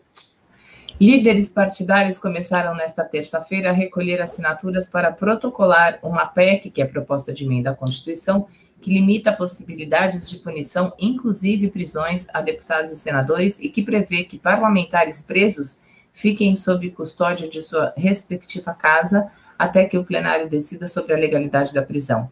São necessárias 171 assinaturas para que a PEC comece a tramitar na Câmara. Ao final da sessão desta terça, o presidente da Casa, Arthur Lira, informou que o processo de apoio ao texto já tinha iniciado. As mudanças na Constituição foram anunciadas por Lira na sexta-feira, antes da sessão convocada para apreciar a prisão do deputado bolsonarista Daniel Silveira. Pela Constituição, congressistas não podem ser presos apenas em caso de flagrante de crime inafiançável. A prisão de Silveira por causa de vídeo. Ai, só um minutinho, porque o WhatsApp fica aqui apitando. A, a prisão, vamos, finalzinho aqui. A prisão de Silveira por causa de vídeo de ataques ao Supremo gerou preocupação a líderes da Câmara, alguns deles também investigados pela Corte. Comentários, Floresta? Não, né? Então, eles vão, eles vão se blindando, né, Fábio? É incrível isso, né? Ah, eu acho que uh, o correto seria a gente ter a, a, obrigação dos deputados serem totalmente transparentes em relação uh, aos malfeitos, né? Ou, em, em suma, uh, um, um, homem público né, deveria ter uh, todos os seus dados abertos, né? Uh, não, não, pode esconder nada, né? Porque eles vão, muitos vão para o Congresso para se blindarem né, dos esquemas que participam uh, de corrupção fora do poder, né? Então você vê, o cara vira um senador, ninguém pode fazer nada, ninguém pode investigar, ninguém pode. Né? Na realidade, isso devia ser uh, transparente, porque todo eleitor tem, deveria ter o direito de saber né, da, da, da, da... E, e, como assim, né? Eles que vão decidir uh, se o cara cometeu um, algum, algum deslize. É, é, é, duro, né, Fábio? Você vê uh, a, a, Câmara e o Congresso lá vão decidir o futuro do sujeito, quer dizer, a Flor de Lis está aí, quantos meses? Né? Seis meses, sete meses? Né? Você, você já imaginou né, uh, pessoas que que estão presas, que nem cometeram um crime, né? E estão presas, a gente sabe disso, né? Você até tem a ideia de fazer um, um programa para discutir essa questão, né, de pessoas que uh, foram presas injustamente, né, Fábio? É, exatamente. Exatamente. Vamos tocar, certo? Tem muita informação que eu tempo para ela. A, a Cristiane está reclamando. Deixa eu até colocar aqui, porque eu queria botar isso para vocês organizarem. Olha, é, é muito chata essa leitura dos jornais, mas o programa é sobre isso, Cristiano. Para não fazer leitura de jornais, precisaria fazer outro programa. Tem o terceiro daqui a pouquinho, se você preferir, não tem leitura de jornais lá, tem só discussão política. Mas o objetivo desse programa aqui é fazer a crítica da leitura dos jornais mesmo, tá? O objetivo é justamente esse. E por que, que a gente faz isso? A gente parte de série de jornais porque a gente entende que por trás desse jornalismo tem um processo de apuração, está resguardado o interesse ético do, do, do, do objeto das matérias, do outro lado, essa coisa toda, tá? Agora, em cima disso, construímos aqui a nossa política judiciária e colocamos a discussão da política. É para isso. Se você não gosta, tem o Tertúlia. Talvez seja mais proveitoso você passar a assistir o Tertúlia para não se irritar aqui com a gente, tá bom? Porque o programa aqui, infelizmente, é isso, é o que temos para o momento. E, por falar nisso, vamos colocar a notícia na tela, Fernando. Olha aí, ó. Bolsonaro quer mudar a lei de improbidade. Mais uma, gente. Mais uma. Vocês viram agora, né? Os, os parlamentares querendo atenuar as regras para prisão de parlamentares, e aqui nós temos já o presidente da República fazendo coro com o Ricardo Barros ontem, que queria mudar a lei de improbidade administrativa para nomear os parentes, né, Bolsonaro? Afinal de contas, quem nomeou 102, como foi o caso da sua família, deve estar muito incomodado com restrição ao nepotismo, essa coisa toda. Presidente eh, diz apoiadores que a legislação engessa prefeito. Câmara discute alterações das normas, entre elas a que trata de nepotismo, como disse o Estadão ontem, que é a mesma fonte dessa matéria que a Lu vai ler para a gente. O presidente Jair Bolsonaro reforçou o coro pela mudança na lei que pune práticas de improbidade, improbidade administrativa cometidas por gestores públicos. Em conversa com apoiadores em frente ao Palácio da Alvorada, ontem, o presidente disse que a legislação atual engessa o prefeito, entre aspas, e afirmou já ter conversado com o presidente da Câmara, Arthur Lira, sobre mudança nas regras. Abre aspas, é muita burocracia tem muita lei do passado que realmente é para combater a corrupção, etc., mas engessa o prefeito. Muitos aí respondem por, a, por anos de improbidade administrativa. Alguma coisa vai ser mudada. Pode deixar, fecha aspas, afirmou Bolsonaro a um apoiador que reclamou de medidas tomadas pelo prefeito de Chapecó, João Rodrigues. A mudança na lei é discutida na Câmara dos Deputados. Um dos pontos, conforme o Estadão revelou ontem, é aproveitar o debate para permitir o nepotismo, que consiste na contratação de parentes. O presidente não falou especificamente sobre essa articulação. Acho que eu vou apoiar essa medida, Florestan. É, né? Vou, Por quê? eu vou ser passado, porque eu acho que facilita as coisas, pelo menos do ponto de vista residencial, aí a gente para de se irritar com esses assuntos, né? Porque assim foram medidas adotadas num período da história que parece sepultado pelo bolsonarismo. Havia um projeto de país em gestação num tempo em que a intenção era construir uma república para homens decentes, não para o crime organizado. Então nós estamos desatualizados aqui, a nossa choradeira perdeu espaço, porque o, o, o Brasil hoje é uma máquina que funciona para o crime organizado e para os organizadores do crime. Essa é a questão. 66% da, da, das áreas do Rio de Janeiro entregues à milícia. Quem é a milícia? Milícia é o Queiroz, milícias são os condecorados pelo Flávio Bolsonaro, milícias são aqueles que para quem o Bolsonaro tece loas. Então, é assim, é essa gente aí. Milícia é essa gente que recebe de presente do governo federal a possibilidade de ter até 60 armas, de comprar milhares de cápsulas, de, de chacinar o povo, porque, afinal de contas, o objetivo é metralhar a petralhada, como diz o Bolsonaro, como disse o Bolsonaro na campanha eleitoral. Então é o seguinte: já que está tudo dominado, vamos fazer o seguinte: vamos arrombar tudo Vamos procurar uma mamata que ó, emprega a mãe, a tia, não sei o que mais, não precisa nem trabalhar. Eles ficam com a parte pequena do dinheiro, outra parte vem para a gente, você fica em casa, só tem o trabalho de contar o dinheiro, e afinal de contas, para trabalhar para nós, tem o um contribuinte aí pagando impostos terríveis, né, de caros, mas feito um bovino sem reclamar ainda votando no chefe dessa coisa toda. É exatamente o que temos no Brasil hoje, concorda? Sol, soltando fogos por conta do Big Brother, Big né, Brother. comemorando ainda. É uma Isso é imperdoável. É. Acordando a nossa apresentadora é. de madrugada, tirando o sono dela, deixando ela com essa cara de cansada que ela está ali, a Lu. ai, ai, ai, meu Deus do céu. Vamos lá, Fernando, notícia para nós, por favor. Vamos ver o que mais tem de errado no Brasil hoje. Olha uma notícia boa aí, ó. Parabéns, Chile!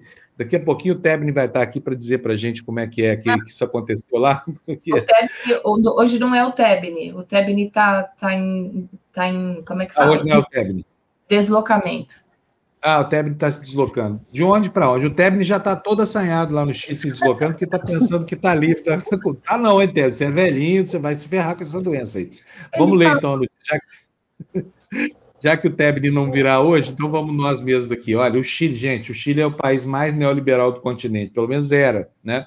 E está aí a notícia que está sendo produzida por lá. Chile vacina mais de 15% da população, lidera a corrida da América Latina. O país é o único sul-americano com mais de 10% de seus habitantes imunizados contra a Covid. Negociações com laboratórios sem carga ideológica e estrutura do governo centralizada são apontados por especialistas como fatores para o sucesso do programa chileno. Lu, lê para nós. Eu estou falando para vocês que o mundo está ao contrário hoje. O Chile não tem SUS, não tem nada, não tem sistema público de saúde, não tem nada. E olha aí o que a Lu vai ler para a gente. Ó. Já como dizia a Cássia L, né? O mundo está ao contrário e ninguém reparou. Ou, ou sei lá, estão começando a reparar, mas vamos ler.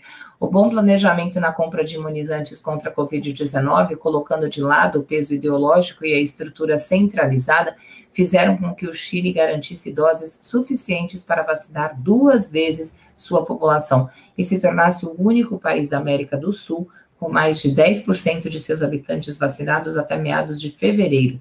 O país foi o primeiro da região a começar a imunização em massa. Em 21 dias, mais de 3 milhões de habitantes haviam recebido a vacina, ao menos a primeira dose, ou 15,6 de cada 100 chilenos receberam imunizante, segundo dados do Our World in Data da Universidade de Oxford. O plano é chegar a 5 milhões de vacinados, um quarto da população de 19 milhões, até o fim de março, e 15 milhões até o fim de julho. Tá aí a notícia boa que a nossa aniversariante do dia pediu. Muito bom. Parabéns, Chile. Estamos satisfeitos. Floresta, tá, não está contente lá com o Chile, do Pinheira? Estou feliz. Agora, eu vou, eu vou estragar a festa aí da felicidade de vocês e dar ah. uma notícia uh, ruim, né? Mas da onde vem a notícia ruim, Fábio? Da onde? Nossa, é de um país que não faz fronteira com o Chile e fica na América do Sul. então, no, no Brasil, né, o levantamento feito né, pelos governos estaduais, né, ministérios públicos né, dos estados, até agora, uh, tirando Minas Gerais e o Paraná, que não mandaram os dados, 4.700 pessoas furaram a fila da vacinação. Nós não temos quase vacina. E as poucas que nós temos estão sendo aplicadas em pessoas que furam a fila. Né? É, combina com o país, não combina, Fábio? Você estava falando aí é. de nomear parentes e tal. Furar fila faz parte também da, da, da dessa mentalidade do, do, que nós estamos tendo aqui no Brasil, né? Os espertalhões, né? Que muitos negacionistas, mas estão todos lá recebendo a vacina, até a mãe do presidente, né? Apesar do presidente mudar né, a ficha de vacinação dela e colocando uma outra vacina para dizer que a mãe, a mãe dele não tomou né, a Coronavac, porque a Coronavac pode transformar você em jacaré, hein? E olha, no caso do, do, do, pessoal de Brasília, não é nem jacaré, é crocodilo, porque o jacaré do Papa Amarelo é cordado. Quem vai virar jacaré do Papa Amarelo é o idiota que está lá na fila sendo ultrapassado pela direita o tempo todo, né? Por gente que tem aí a metade da idade e zero de risco, que é o que está acontecendo, gente. Olha, sobre a questão da vacinação no Chile, realmente, assim, quando a história da Covid começou, ela serviu muito para que o Pinheira contivesse as manifestações, como a gente viu, né? O país estava convulsionado, essa coisa toda, havia uma primavera em curso no Chile. Então a doença serviu para aplacar, para esfriar os ânimos da população que queriam depor o presidente. Acho que hoje, Florestan, passado um ano de, de pandemia, o Pinheira, que é, que é um estúpido de tão burro, o Pinheira é quase tão burro quanto, quanto o Bolsonaro, é quase um vegetal. E, e, no entanto, ele conseguiu dar a volta por cima proveio os meios que o país não, não tinha para enfrentar a pandemia e vacinou 15 em cada 100 chilenos. Olha só que espetáculo. Um paísinho desse tamanho, 18 milhões de habitantes. Ainda bem, né? ainda bem que ele é vegetal aí no, lá no Chile, né? Porque se fosse aqui já estaria queimado né? pelos incêndios. É, é, é. então vamos mudar aqui. É, é, é, burro feito um molusco, sei lá. Quase tanto quanto o Bolsonaro. É. Mas ele foi, obviamente, né, não é tão burro quanto o Bolsonaro, porque ele conseguiu dar a volta por cima e transformou a pandemia numa chance de se reabilitar. Eu acho que assim, nós temos ouvido, inclusive, poucas críticas do, do Tebni e do Vitor ao, ao Pinheira em relação à condução da pandemia. Quer dizer, até eles, que são opositores do regime lá, que denunciam as atrocidades, essa coisa toda, estão lá tecendo elogios aqui para uma coisa que realmente merece ser elogiada, porque um governante que, a essa altura do campeonato, vacinou 15% da população, realmente merece o nosso aplauso. a despeito de ser a anta que for, não, não vem ao caso, mas que é muito mais inteligente que a média dos presidentes aqui do Cone Sul, não, não resta dúvida, especialmente que o brasileiro. Notícia para lá, Fernando, na tela, por favor. Vamos lá. Isso, isso me deixou doente ontem. Florestan do céu, olha só isso aí. Manifesto pela vida. Isso é uma fraude, isso é um assinte. Ontem a gente deveria ter noticiado, mas passou, eu, eu, eu não enxerguei, porque eu, eu tenho tanta pressa aqui de manhã ao fazer a seleção dos assuntos, que informe publicitário eu deixo para lá. Então, não vi essa parte do, do, do, Jornal da Folha de São Paulo, foi falha minha, eu teria antecipado essa crítica aqui é, em 24 horas, mas não deu, perdi. E Florestan depois me alertou, falou, Fábio, você viu o que saiu na, na, na Folha de São Paulo, esse manifesto? Vi, vi o manifesto, a gente vai discutir, eu vi depois, né? Devia ter visto antes, mas vi depois. A gente vai discutir bastante isso no Tertúlio hoje, mas quero chamar a atenção de vocês, Florestan, para duas aberrações que constam aí. Fernando, bota na tela, por favor. Olha, esse manifesto pela, pela vida é apócrifo. Essa, essa entidade, vocês podem ver aí no canto esquerdo, embaixo de tudo, está descrito o seguinte: a publicação desse manifesto é realizada pela Associação Médicos pela Vida, com sede em Recife, CNPJ fulano de tal. Eu quero só lembrar para vocês que, que é, pessoa jurídica não assina manifesto, pessoa física, tá? Que assina aí nesse caso, não são médicos pela vida, são C, é um CNPJ pela vida com falácias e mentiras para enganar a população. Por quê? Porque uma boa parcela dos médicos desse país esqueceu o juramento de Hipócrates e vai pelo juramento dos hipócritas, receitando é, essa, esse kit curandeirismo aí, indistintamente para pobres e trabalhadores que são escravizados e precisam continuar trabalhando como empregadas domésticas, os vassalos do setor hoteleiro de Porto Seguro e Companhia Limitada. Quero lembrar para vocês que Recife foi aquela cidade que os médicos foram para o aeroporto esperar os médicos cubanos para agredi-los. Vocês se lembram disso? Lembra disso, Florestan? Lógico que lembro. É, e esse manifesto é esse CNPJ é lá de Recife. Vamos desmontar um pouco essa argumentação falaciosa desses profissionais supostamente de saúde que trabalham, ah, desculpa, que trabalham em benefício da morte. Eu vou, vou destrinchar para vocês aqui. Quero só achar isso aqui no meu computador, porque a letra está miudinha e eu não consigo ler. Achei, está aqui, olha só. É, o, o, o documento começa, a coluna mais à direita, está dizendo aqui, olha, olha aqui, a primeira mentira. Segundo o artigo 32 do Código de Ética, é considerado infração grave deixar de usar todos os meios disponíveis de promoção da saúde, de prevenção, diagnóstico e tratamento de doenças cientificamente reconhecidos e a seu alcance em favor do paciente. A primeira mentira desse documento aqui, que é uma fraude, é que esse, esse tratamento é um meio disponível de promoção da saúde e, principalmente, né, que ele é reconhecido. É mentira isso aqui. Esse tratamento não é reconhecido por ninguém. Não tem nenhum artigo científico é, sério no mundo que diz que, que hidroxicloroquina, cloroquina e ivermectina podem conter, curar ou mitigar sintomas da, da Covid. Prossegue aí essa mentira publicada nos jornais ontem. E no momento em que dezenas de milhares de casos surgem todos os dias, não podemos ficar de braços cruzados e deixar de tratar de Pois olha, não vou nem tecer comentários, só vou dizer o seguinte: melhor seria se ficassem de braços cruzados, porque estão ajudando a matar a gente. E matar a gente não é papel de médico, não, tá? Médico salva vida, tá?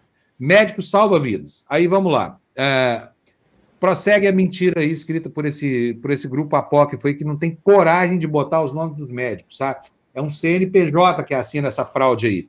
Está dizendo, artigo 32, seção C da Declaração de Helsinki, parecer tal do Conselho Federal de Medicina, respectivamente, deixam bem clara a necessidade de ação do médico diante de situações como a atual. Aí vai lá, abre aspas.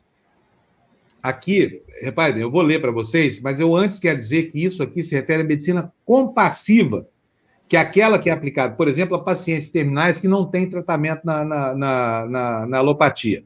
Tá? Significa o seguinte: o cara está lá com câncer no cérebro, vai morrer, o câncer é inoperável, essa coisa toda. Você vai deixar de dar ele um tratamento qualquer, uma garrafada, alguma coisa assim, para devolver conforto a ele? Compassivo, compaixão, não é para fraudar a verdade científica e aplicar veneno nas pessoas, como vocês, esses médicos safados que assinam esse documento aqui, estão fazendo. Então vamos lá. Que, que diz esse representante? Quando médicos profiláticos e terapêuticos comprovados não existirem, quando métodos profiláticos e terapêuticos comprovados não existirem ou forem ineficazes, o médico, com consentimento informado do paciente, deve ser livre para utilizar medidas profiláticas, diagnósticas e terapêuticas não comprovadas ou inovadoras, se no seu julgamento essa oferta, é, esta ofereça esperança de salvar a vida, restabelecimento de saúde e alívio do sofrimento. Mentira! Esses métodos não oferecem nada disso. Nada, nada, nada disso. Estão usando o espaço dos jornais para fazer charlatanismo. E aí vi um, um, uma observação no Twitter da Manuela Dávila Florestan, que eu achei muito pertinente. Ela falou o seguinte: podem os jornais lucrar veiculando informação que contraria a verdade científica? Não deveria, não deveria. Né? Porque, inclusive, você não sabe a origem desse dinheiro, né? Quem é que está pagando isso aí? Agora, para mim, Fábio, esse manifesto ele, ele tem o intuito de ser documento lá na frente nos processos que certamente alguns uh, gestores vão ter que responder por ter proposto e por ter uh, uh, usado esses medicamentos, né, como o caso lá de Porto Seguro. Né? Isso aí certamente vai ser anexado aos processos na justiça. Fala, não, mas teve médicos que defenderam isso. Porque uh, esse manifesto sai aonde? Na Folha de São Paulo e no Estadão, impresso, nos jornais impressos. Né? Uh, poucas pessoas, você sabe disso, leram essa matéria, tá certo? Poucas. Então, uh, eu acho que o intuito é esse. Agora, é, é complicado isso que você está falando mesmo, né? Porque o, a própria Folha deveria ter feito ao lado a matéria, já que ele quer pegar o dinheiro, né? Porque o que interessa para eles é o din-din, né? E deve estar tá difícil entrar anúncio nos jornais impressos, né? É que ele fizesse já do lado, então, uma matéria falando: olha, isso aqui não nos pertence, isso aqui foi pago, nós não concordamos com isso, né? Era o mínimo que eles deviam ter feito. Mas eles não se falam. O setor da, da, da parte de, de publicidade do jornal não fala com o pessoal da redação, ou seja, o pessoal da redação sabe que ali naquele espaço vai entrar um, um, um calhau, né, mas não sabe do que se trata. Né? Eu lembro que eu, ah, uma vez, contratei um serviço de uma empresa né, uh, que não existia. E um anúncio enorme, quase de página inteira da Folha de São Paulo. A, a empresa não tinha CNPJ, não tinha nada, era, um, era uma enganação total. Né? Uh, ou seja, nem isso eles fazem, né? nem checar eu liguei lá para o pessoal da Folha e falei, ah, não se responsabiliza pelos anúncios que são uh, veiculados no jornal. Pois é, um absurdo mesmo. Eu acho que a Folha de São Paulo devia ter rejeitado esse anúncio aí, porque esse anúncio é completamente mentiroso e enganador, tá? Nós vamos levantar esse CNPJ para saber quem são os, os, falsos médicos, quem são os charlatões que estão por trás dessa mentirada toda aí, feita para enganar a população. Agora, olha, eu vou dizer uma coisa.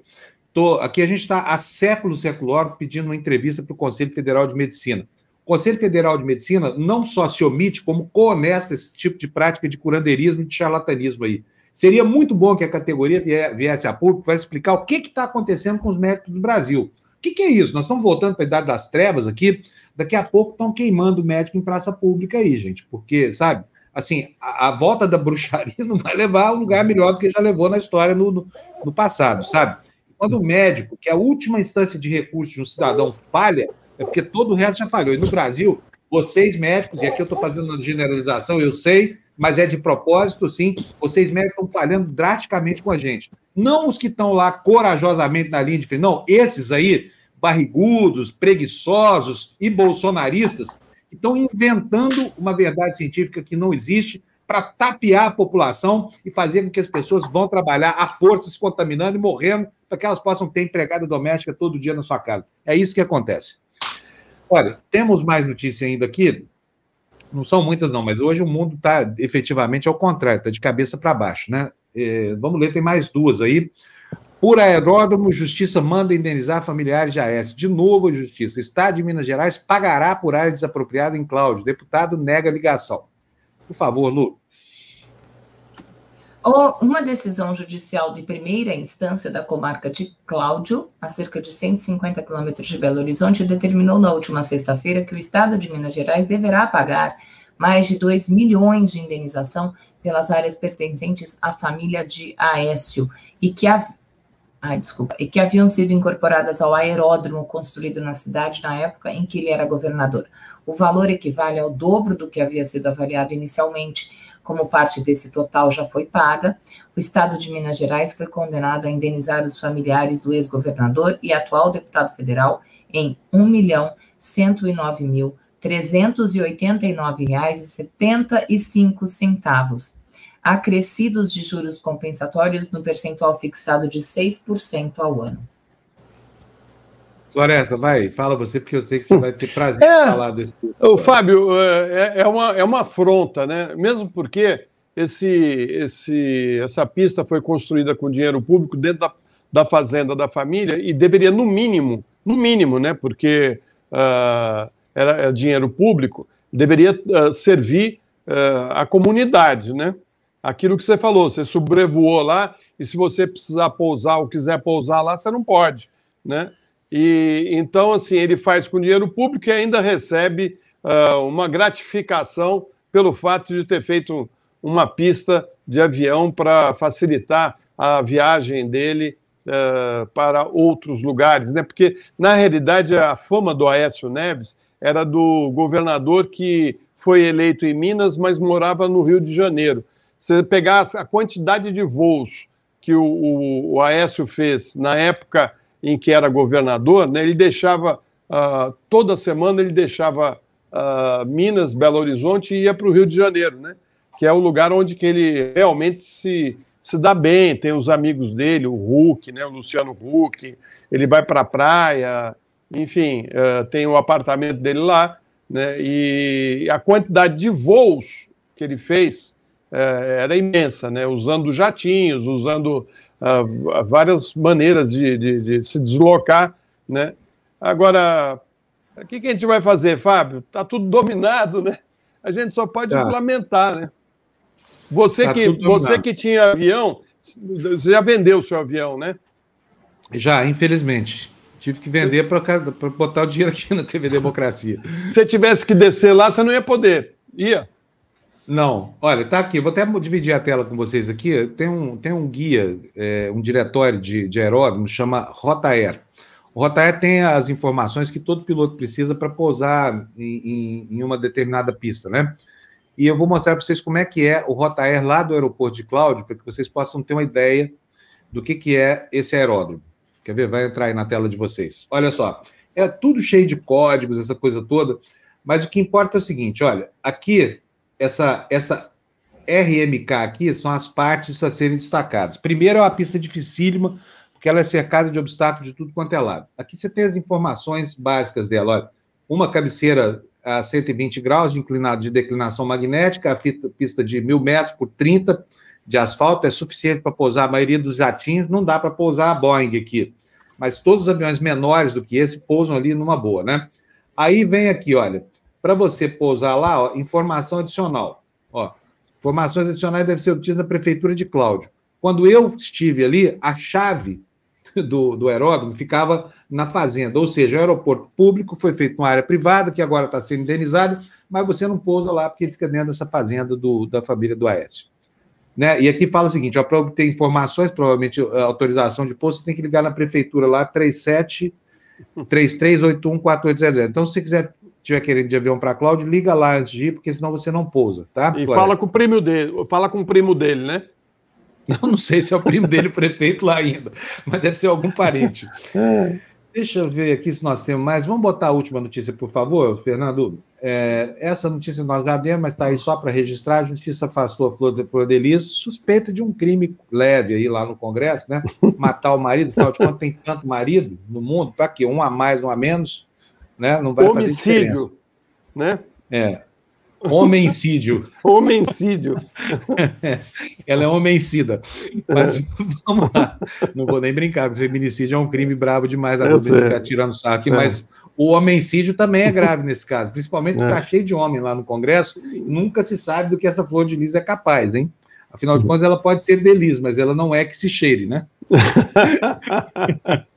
Me causa é. muito espanto os deputados acharem que não tem nada a conviver com, com uma mulher como essa ali do lado. Deu uma mulher que mandou matar o próprio marido e da forma, depois de ir no swing. Isso aí não tem a menor importância, porque a pessoa pode ir em swing, pode fazer o que quiser.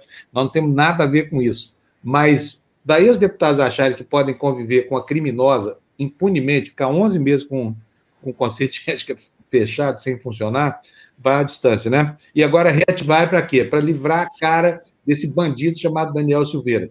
Vai voltar a ser deputado numa ele vai ficar lá anos e anos, vai ser reeleito e vai continuar depreciando a democracia brasileira, essa coisa toda, porque é disso que vivem esses antidemocratas brasileiros, esses fascistas aí do que o Bolsonaro trouxe para a luz do dia, né, de algum alçapão do reino de Hades.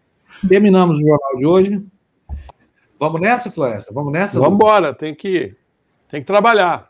Agora é uma outra, uma outra jornada. É isso aí. Francisca, obrigado de novo para você. Ela mandou mais cinco, não precisava, Francisca. Eu entendi a brincadeira, viu? Com relação ao casamento. Não é perder, é para não perder a sanidade, eu sei, mas também muito casamento tira a sanidade da gente. Posso te assegurar, viu? Eu, não tenho nenhuma reclamação de nenhuma das minhas ex-mulheres, são mães fantásticas, eu adoro todas elas, me dou super bem. A Bel Corrêa está nos mandando cincão aí também. Bel, bom dia para você, querida Bel. Dizendo o seguinte: servidor público que votou pela destruição do país não sabe seu papel na sociedade, votou pelo nepotismo. É isso mesmo. Concordo. Érica manda trêsão aí para nós, comprou o jornal. Obrigado, querida. Muito obrigado para você. Um beijo para Érica, né, que está sempre aqui, né? É, a Érica é ponta firme aqui com a gente. É. Paula Breves, bom dia, Paula. Obrigado pelos seus 10 reais, super obrigado. Está dizendo Justiça de Minas alimentando traficante AS, um absurdo. Olha, eu não endosso esse negócio de tráfico, não. Eu acho que a traficância política dele, viu, Paula, é, é tão deletéria quanto o tráfico de drogas mesmo. Embora o tráfico faça mal individualmente para quem vende as drogas e faça mal coletivamente para o que organiza o crime mas a má política organiza o crime muito mais do que o tráfico de drogas, né? Érica mandou mais cincão aí. Olha esse, que, que... lê o comentário. Eu que nunca matei ninguém, estou solteira. Flor Delis está namorando. Não seria o caso de sair por aí atirando, não? Eu acho que eu ontem estava falando de comprar uma arma, acho que eu vou sair por aí também, fazendo arminha por aí, ó fustigando. Quem sabe se não arranja um namorado? Vou ficar bonzão, macho alfa, assim, em Florestan. Já pensou? É isso aí. E vamos aproveitar, somos... então, já que o tema é namoro, casamento, né? E dar parabéns para o Valder e para a Silvia, né? Que estão comemorando bodas de prata, né? Parabéns para os dois. 25 anos, 25 anos, a comunidade fez uma surpresa, assim, vocês realmente são incríveis, galera. Vocês não existem, não, viu? te falar, eu, então. eu, eu, fico emocionada de ver essa mobilização. Imagino o Valder e a Silvia como ficaram.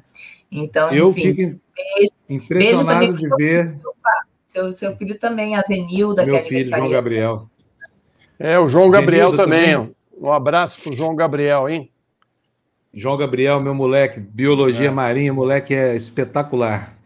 Olha, gente, é, bom, estamos terminando aqui. O negócio do, do, do, do, casamento é brincadeira. Eu gostei tanto de casar que eu casei uma montanha de vezes aí e, e fui muito feliz. Eu também já fiz bodas de praia. O difícil é fazer a festa, porque tem que chamar tanta ex-mulher que não. é porque bom. os ex-maridos não gostam muito desse tipo de. Os atuais maridos não gostam muito desse tipo de realização. É. Mas meus parabéns para vocês que me aturaram durante trinta e tantos anos, embora cada uma tenha ficado só com uma fraçãozinha desse período aí. Deram sorte vocês, hein? Tchau, Fábio. Até daqui a pouco no Tertúlia. E, ah, não, hoje é quarta. Eu já ia anunciar o Furabolha aqui, mas hoje é quarta-feira. Então, um beijão para vocês todos. Furabolha amanhã. Amanhã temos Furabolha. É. Tchau, gente. Tchau, tchau. Tchau, Lu.